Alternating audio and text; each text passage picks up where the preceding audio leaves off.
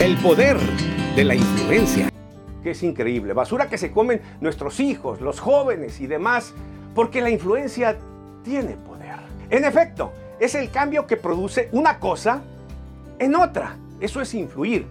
Como por ejemplo el que te di al inicio de nuestro programa es la forma en que influye la lluvia en la vegetación. Increíble el poder de la lluvia, del agua, para producir un planeta verde.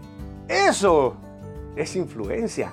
Así que puedes imaginarte ese poder de una cosa o persona en otra en las redes sociales. Es impresionante. Bueno, de alguna manera, tú y yo, si no con miles ni millones de seguidores, somos influencers en este mundo. Influimos en los demás para bien o para mal. Sí, no solamente con nuestro lenguaje hablado,